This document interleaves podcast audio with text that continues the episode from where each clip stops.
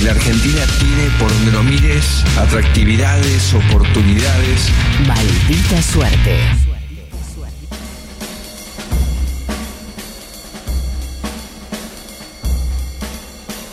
Y tenemos terapia de lunes, compañeros y compañeras, después de un fin de semana intenso. Está con nosotros hoy el licenciado Filkestein, el psicólogo. ¿Cómo le va? Buenas tardes. Hola, ¿cómo están, compañeros? Hola, Gabrielita, felicitaciones. Si estás por ahí escuchando. Sí, estoy acá, licenciado. Qué orgullo haber sentido, haberte visto ahí, la verdad, realmente. yo sentía que era que eran parte mía, digamos, como que de todo el tiempo le decía a Esther que me estaba puteando igual Esther, pero decía, ves, esa chica la conozco, trabaja conmigo. gracias, gracias, licenciado. Callate, estúpido, me decía. Oh, un poco de violencia. Pero, pues se lo decía a la noche, porque bueno, fue un día de mucha caravana, después lo de todo lo que pasó, me acerqué ahí a la radio, tuve la posibilidad, bueno, pero bueno, ahora ya pasó el día un poco más calmado, ¿no? Con las emociones del sábado, fueron muy fuertes. Y esto sin contar que, perdimos al compañero X, que por suerte fue encontrado. menos mal, menos mal. Sí, sí, sí, sí, sí, por suerte no llegó a usar los bidones de combustible que tenía en la mano. pero Ahora ya pasados unos días, ya pasada la resaca que nos dejó a todos el patrulla bailable, ¿no? Claro, Uf, estuvo fuerte, ¿no? Bueno, me contaron que algunos siguen con resaca. ¿Vos cómo, vos, Matías, cómo estás? Sí, estoy un poquito golpeado, pero, pero hay algunos que me parece que están peor, ¿eh? sí, sí, está complicada la situación acá. Pero bueno, ya pasado todo esto, llega el momento un poco de reflexionar, de sacar algunas conclusiones. Y la primera conclusión que saqué fue ¡Viva Perón, carajo! Gran conclusión, licenciado. Buen análisis. Quizás no, no parezca mucho una reflexión, pero ustedes me entienden, ¿no? Es como que el sábado fue un gran desahogo, ¿no? Sí, Pero claro, también funcionó un poco como un momento de éxtasis, un éxtasis de mística, digamos, que funciona un poco como una droga. Encima tuvimos otra dosis, digamos, de esta droga con lo que fue lo de Evo del domingo. Claro, sí, sí fue como un fin de semana en el que pasaron un montón de cosas buenas, como que es medio insólito desde hace varios tiempos que no pasaba eso. Realmente, fue un fin de largo. No estamos acostumbrados a esto. Claro, claro, porque incluso por momentos se recuperó un poco esa sensación de que los fines de semana pasaban cosas buenas. Claro. ¿Se acuerdan que era así antes? Era, un poco cierto. sí. Pero bueno, pero, siempre hay un pero, ah. ¿no? La realidad sigue ahí, ¿no? Pandemia con récord de muertos, dólar blue en 180, 40% de pobres. Sí. Y es así, hay que acostumbrarse de vuelta a eso, ¿no? Porque después de ese empacho de peronismo del fin de semana, ¡eh, hay que volver también, ¿no? A la realidad un poco. Sí, hay cosas que siguen pasando, claro. Claro, porque también estamos con algunas fantasías escapatorias, como empezar a pensar cuándo, cuándo hacemos la próxima, compañero, cuándo salimos de vuelta, compañero, cuándo hacemos la próxima.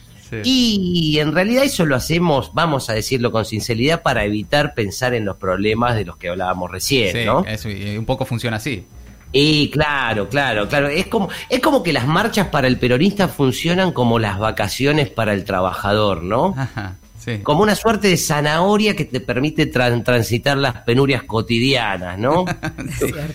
tu, jefe te maltrata, haces un laburo que te aburre, no soportás a tu compañero, pero pensás, empezás a pensar en, el, que te vas a alquilar una cabañita en Villa Giardino en febrero y te sirve, digamos, para mm, digerir de alguna forma eso.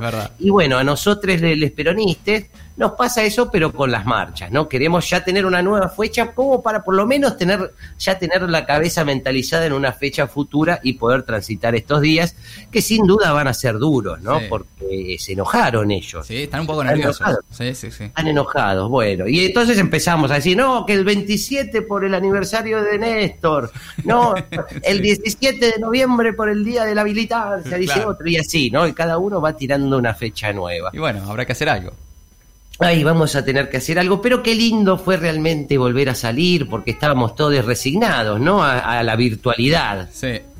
Y, esa falla, me gusta un poco la teoría conspirativa de que fuimos nosotros mismos los que volteamos la página para tener la excusa para salir. Sí, puede ser, ¿eh? ¿Por qué no? Claro. Me gusta, me gusta. Elijo creer, no tengo ningún dato, pero elijo creer, me gusta esa. Bien, sí.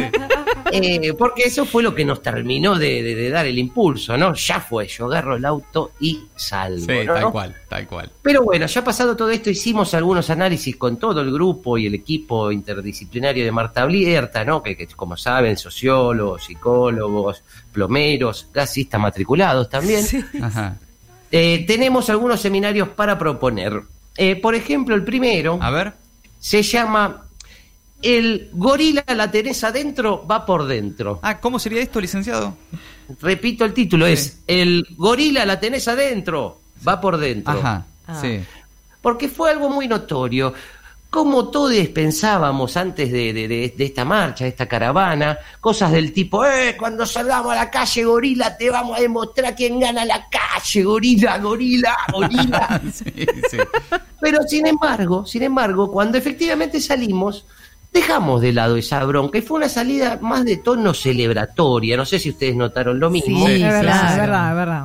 En la que no se escucharon insultos, ni siquiera a los que se merecen los insultos, ¿no? Sí, es verdad, sí. Y si bien por algún momento en esa marea de autos, los que estábamos ahí pensamos, uh, cómo debe estar Feynman, uh, cómo debe estar TN con todo esto, eh, más allá de esos pensamientos fugaces, ¿no? Reinó la celebración. Sí, sí. Hubo un espíritu de alegría, ¿no?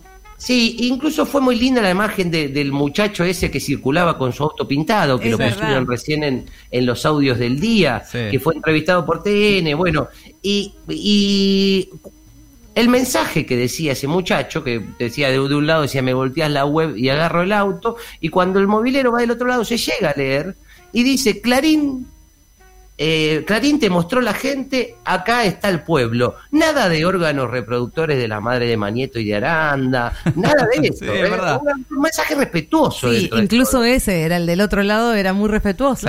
Por eso, por eso eso, Clarín te mostró la gente, acá está el pueblo, sin insultos, sin epítetos, sin recordatorios a familiares de nadie. Muy bien, ¿Eh? sí, la verdad es que está así por ahí eh, es mejor eh, eh, este tipo de actividades que salir insultando como a los gorilas o hacer como hacen ellos de pegarle a los mobileros. Me parece, pero lo vamos a discutir en este seminario. Es interesante. Sí, ¿qué más? ¿Qué otro tiene? Por ahí. Sí, otro seminario se va a llamar Adiós la Nación. ¿Se acuerdan cuando era el diario serio de la derecha? Ah, qué bueno esto, sí, sí.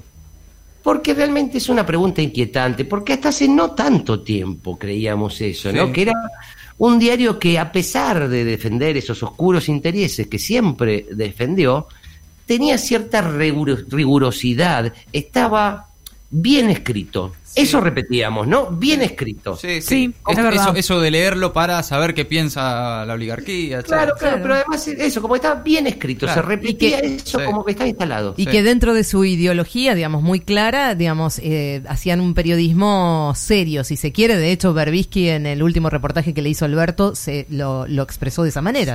sí.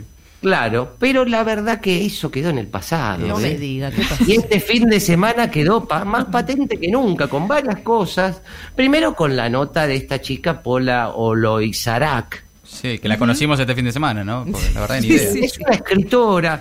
obviamente que enseguida todos nos pusimos a, investigar. Se llama eh, Paola Caracciolo, en realidad. Ajá. Pero se ve que le parece poco llamarse Paola Caracciolo y se puso Paula Oloxarak. Ah, Pero bueno, em, este perfil, esto es verdad, sí, sí, claro, por supuesto. Este perfil, y, mientras digo perfil estoy haciendo conejito con los dedos de la mano, ¿no? Se tituló eh, Santiago Cafiero Galán Tóxico de Sangre Azul. Ya el título es una desgracia, pero el texto, aunque parezca increíble, es peor aún que el título. El problema no es que a, Pola le caliente Santi Cafiero y que eso le dé culpa, porque imagínense, eh, él, será fachero pero es peronista, ¿cómo, cómo le va a gustar un peronista? un poco eso era la nota, sí. Sí, sí. sí, sí, porque no es lo importante. El problema es que todo, absolutamente todo lo que dice la nota da un poco de vergüenza ajena. Eh, algunos párrafos, algunas frases que elegí al azar, digamos. Primero cuando dice Santi era el bombón que coronaba la torta rancia del peronismo triunfal. Mamita. ¿Cuánto gorilismo? Dice, que Cafiero pertenece a una aristocracia peronista. De ahí lo de sangre azul, ¿no? Por el apellido, ¿no? Claro. Y por el apellido.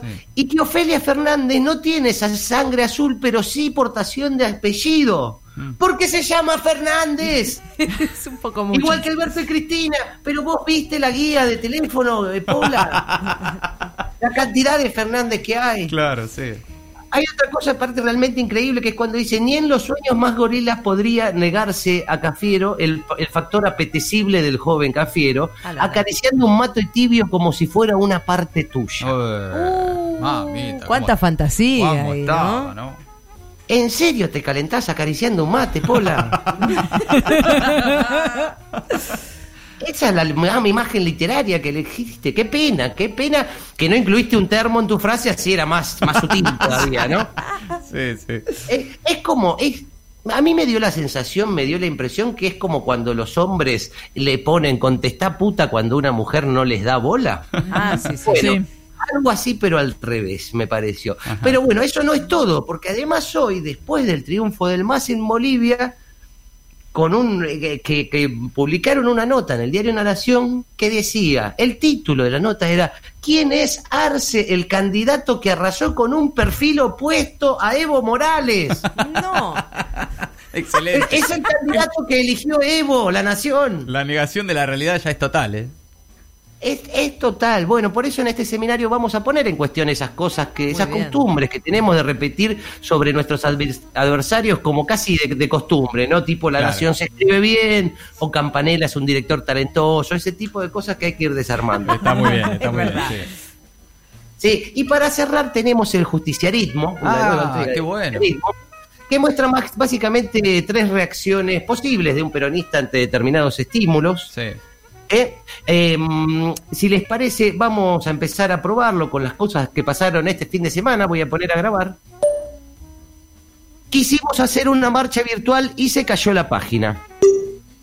Ahí termina de, grabar, está procesando y vamos a ver las tres reacciones posibles de los kirchneristas ante esto. La primera es la página. Mañeto con Chituma.